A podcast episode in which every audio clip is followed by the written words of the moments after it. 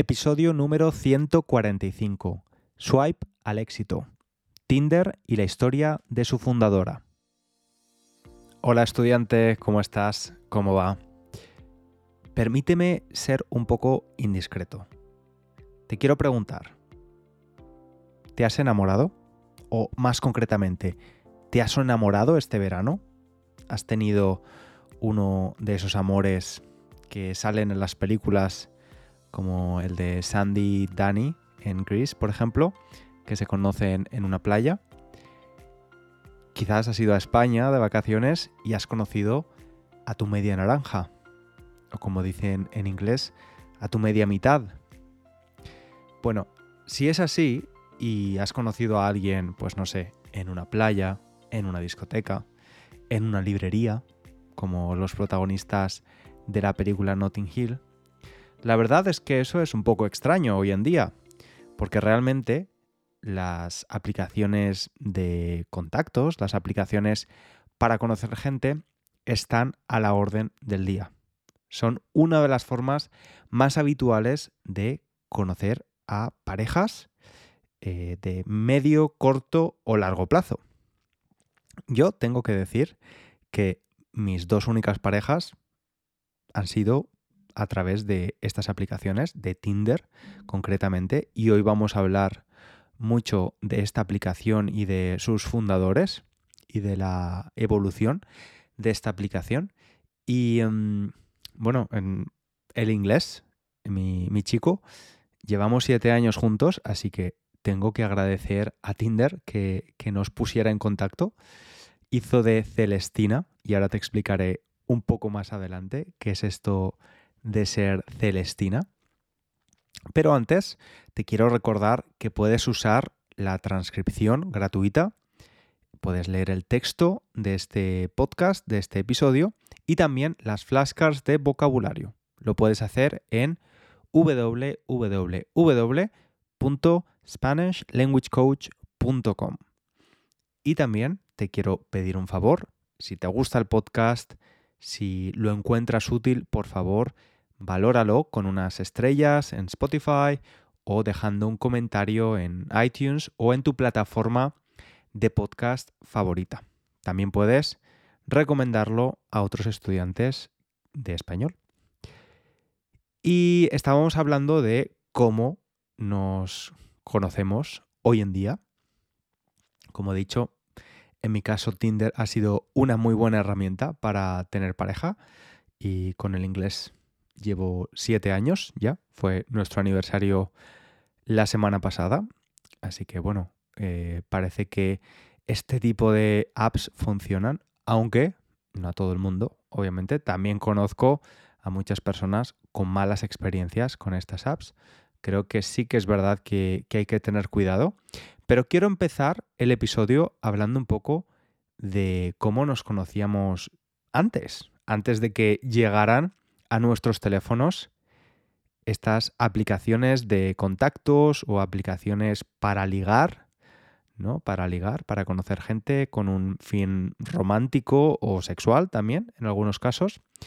Estoy pensando en cómo se conocían las personas en la época de mis abuelos. Tal vez en una verbena de un pueblo, ¿no? Una verbena es una especie de fiesta con música muy habitual en España sabes que nos gusta la fiesta bastante. Quizás en una calle céntrica de una ciudad, un domingo por la tarde, por la que paseaban los jóvenes en edad casadera, en edad para casarse, ¿no? Para lucirse, para mostrarse, para conocer gente. Otros también se conocían en la iglesia, o por familiares, o conocidos comunes. Esta última parte no ha cambiado, ¿no? Sigue, sigue, vigente, sigue siendo actual que alguien nos presente a alguien, un amigo nos presente a una amiga o viceversa y pues mm, esa, combinación resulte ganadora y, y de ahí salga o resulte una pareja. La comunicación entonces en el pasado se hacía cara a cara, pero también por carta. Hay algunas historias muy bonitas de noviazgos epistolares, es decir, por carta, que acabaron en matrimonios. Luego, un poco más tarde, en la época de mis padres, en la generación de mis padres, la sociedad ya había evolucionado y las mujeres eran más independientes. Mucha gente se conocía en discotecas, en los lugares de trabajo, pues la mujer ya se había incorporado al mercado laboral, entonces pues en las oficinas los empleados eh, tenían un carácter mixto, había hombres y mujeres, y también en otros lugares un poco más aleatorios o random, como dicen los jóvenes españoles ahora, como en la playa o la piscina. La comunicación, en todo caso, también se hacía cara a cara o por teléfono. En algunos casos, también por correo postal, ¿no? Por carta. Por ejemplo, cuando el chico se iba a hacer la mili. La mili es el servicio militar que antes era obligatorio en España y ahora no. Ahora es una profesión y es algo em, opcional. Pero hace unos años, no muchos, bueno, sí, luego te explicaré un poco la evolución del online dating, de las apps de, contactos. Pero en todo caso, después de que yo naciera, y tengo 34 años, eh, llegó la revolución. Y es que Internet cambió la manera de comunicarnos y se convirtió también en una herramienta de interacción social. Primero con los foros o los chats, donde podías conocer gente. La mensajería instantánea también, con Messenger. No sé si lo has usado alguna vez. Bueno, en, definitiva, al final, conocer a gente de forma remota era cada vez más fácil. Además, de forma online hay una serie de filtros que se pueden aplicar. Por ejemplo, puedes elegir a esas personas que tienen intereses similares a los tuyos. Hay un match ¿no? de intereses. O personas que están cerca de ti, en un radio cercano de ti. A 5 kilómetros de distancia, a 10 kilómetros. Bueno. Para entonces, algunas personas habían conocido ya a buenos amigos por las redes, por internet, y algunos hasta conocieron a su pareja en esos foros o, esos chats. Pero no sé hasta qué punto era aceptado socialmente o había un cierto prejuicio. Era como un poco raro, creo, para algunas personas decir, sí, este es mi novio, Pepito, o esta es mi novia, mm, Menganita.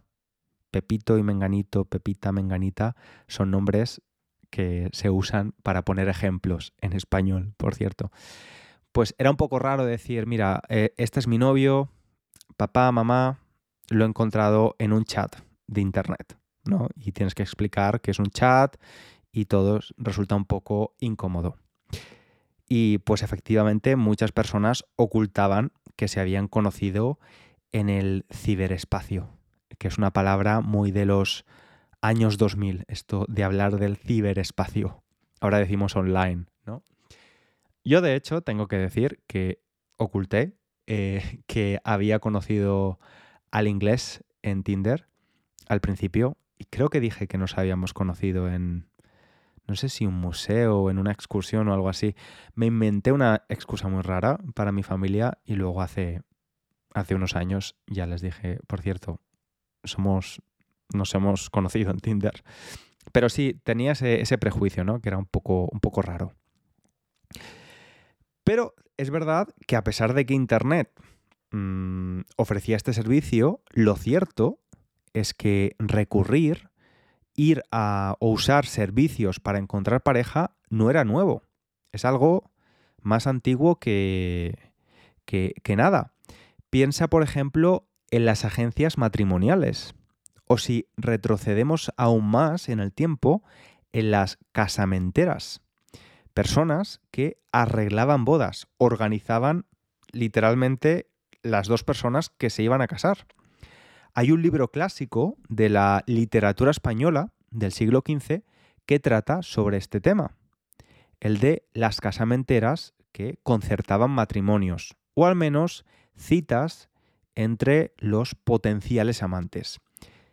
Al libro se le llama La Celestina, pero su nombre oficial es Tragicomedia de Calisto y Melibea y está ambientada en Salamanca, una ciudad de Castilla y León, una ciudad muy bonita, por cierto. En cualquier caso, Internet llegó a ser una gran herramienta de comunicación imparable y surgieron las apps de citas, mucho más accesibles porque estaban en nuestro teléfono y las podíamos usar desde cualquier lugar.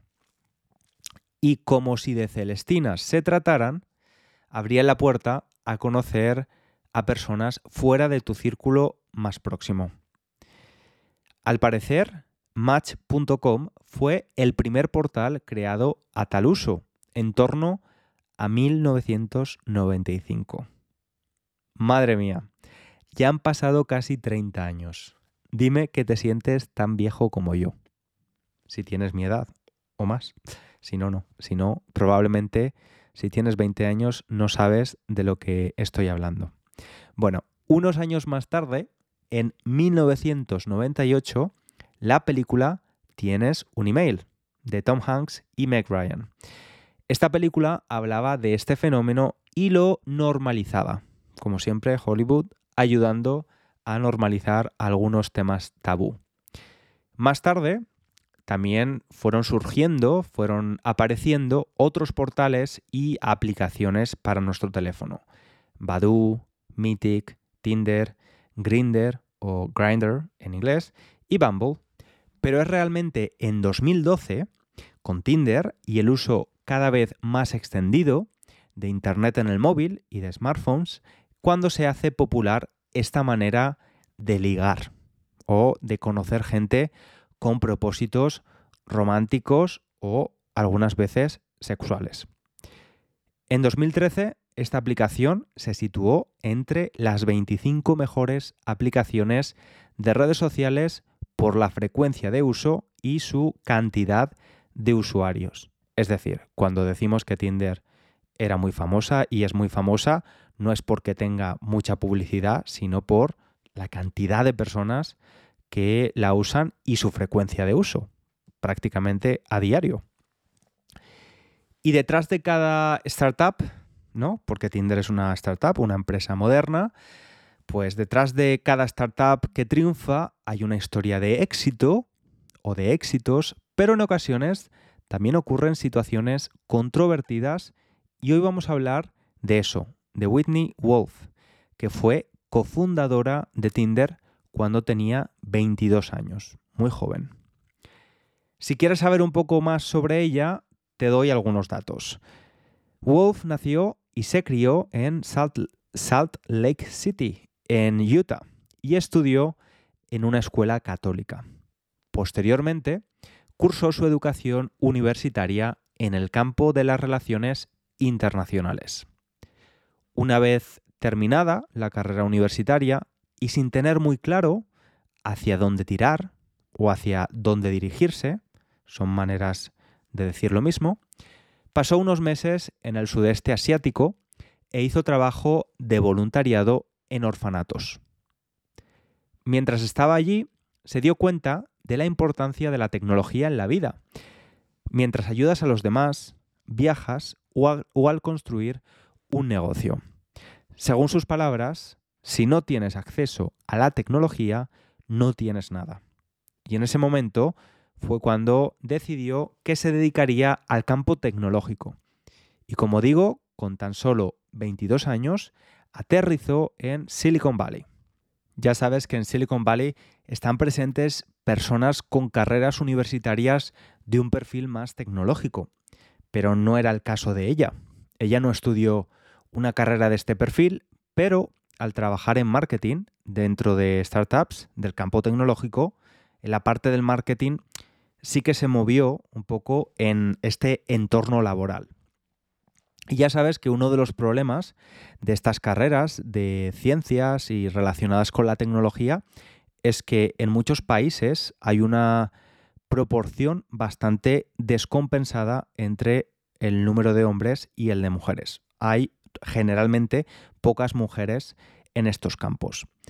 No obstante, pese a esto, nada de eso ha impedido que Whitney lleve años apareciendo en las listas de mujeres jóvenes emprendedoras más influyentes del mundo.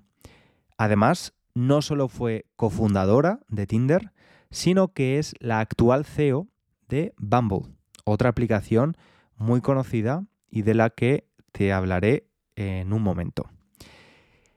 Pero, ¿qué pasó? ¿Cómo pasó Whitney de Tinder a Bumble? ¿Recibió una oferta millonaria para pasar de una empresa a otra? Esto es habitual, ¿no? Especialmente en el mundo de las empresas tecnológicas. Pues no, nada de esto. No fue un caso de esos en los que una empresa del mismo sector decide contratar, o mejor dicho, cazar a alguien de la, de la competencia ofreciéndole un sueldazo, un salario astronómico.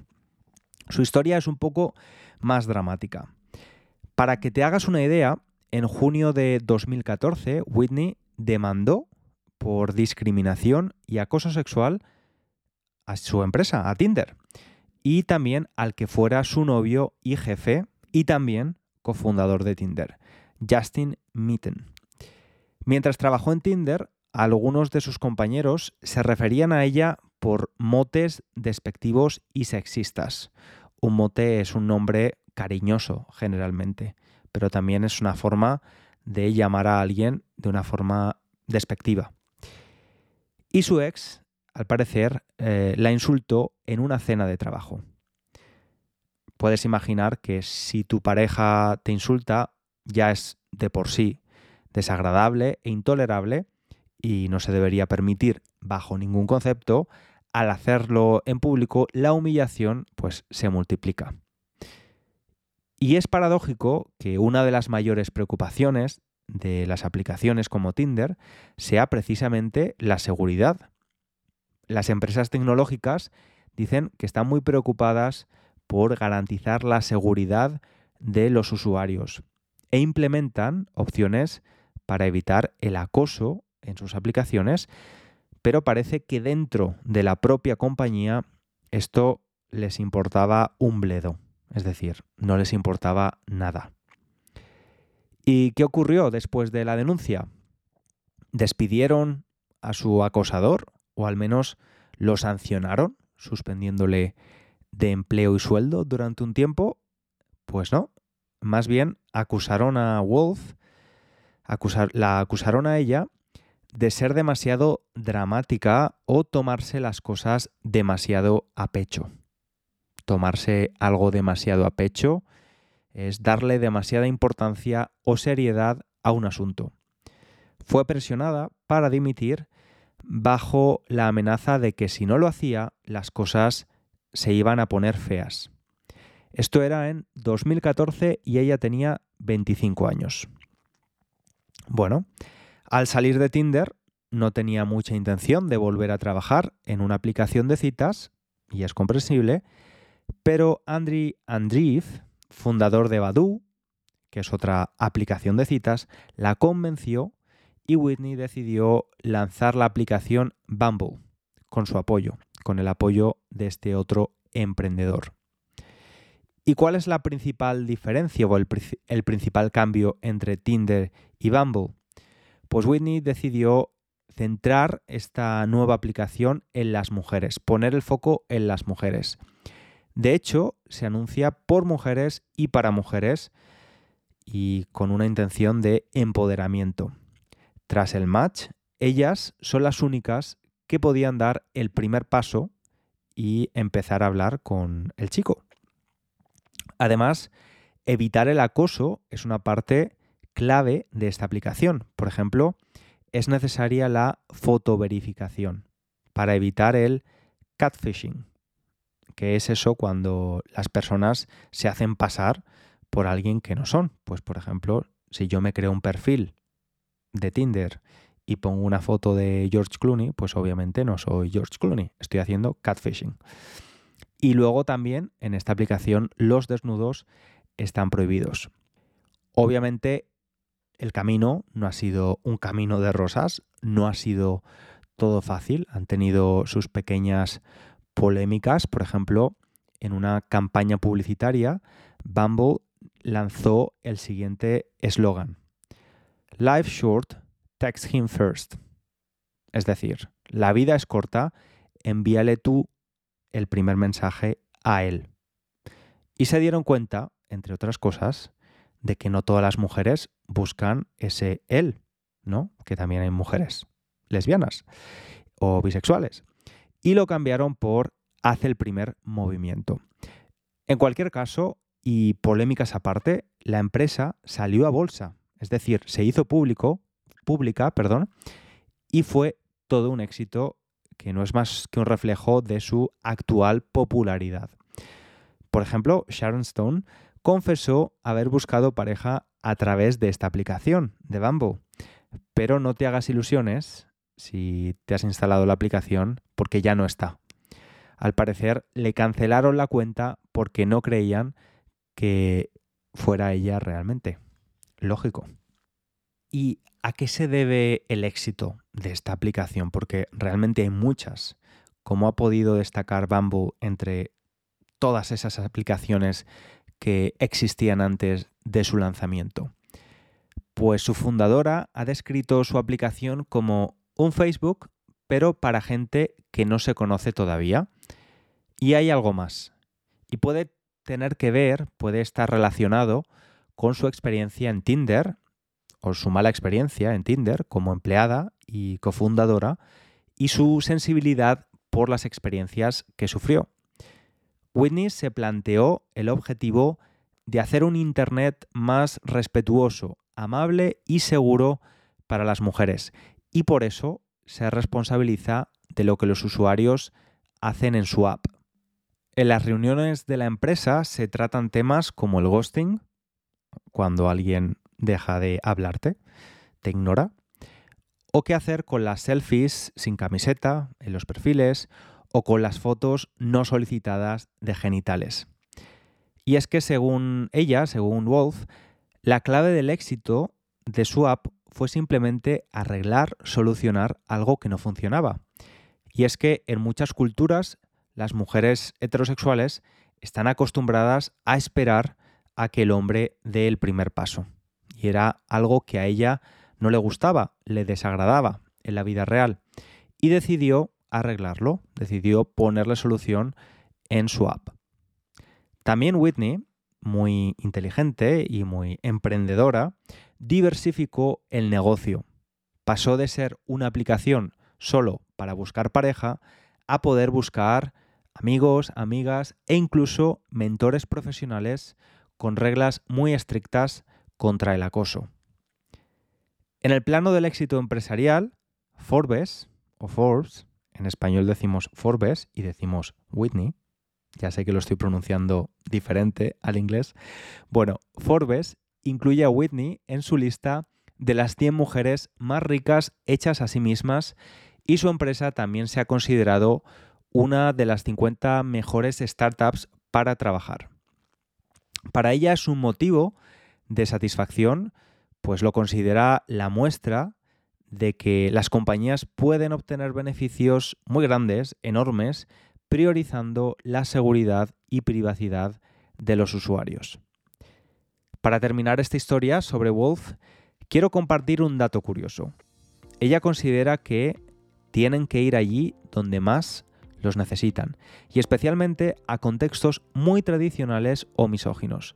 Por eso decidió lanzar su aplicación en un país considerado especialmente inseguro para las mujeres, India.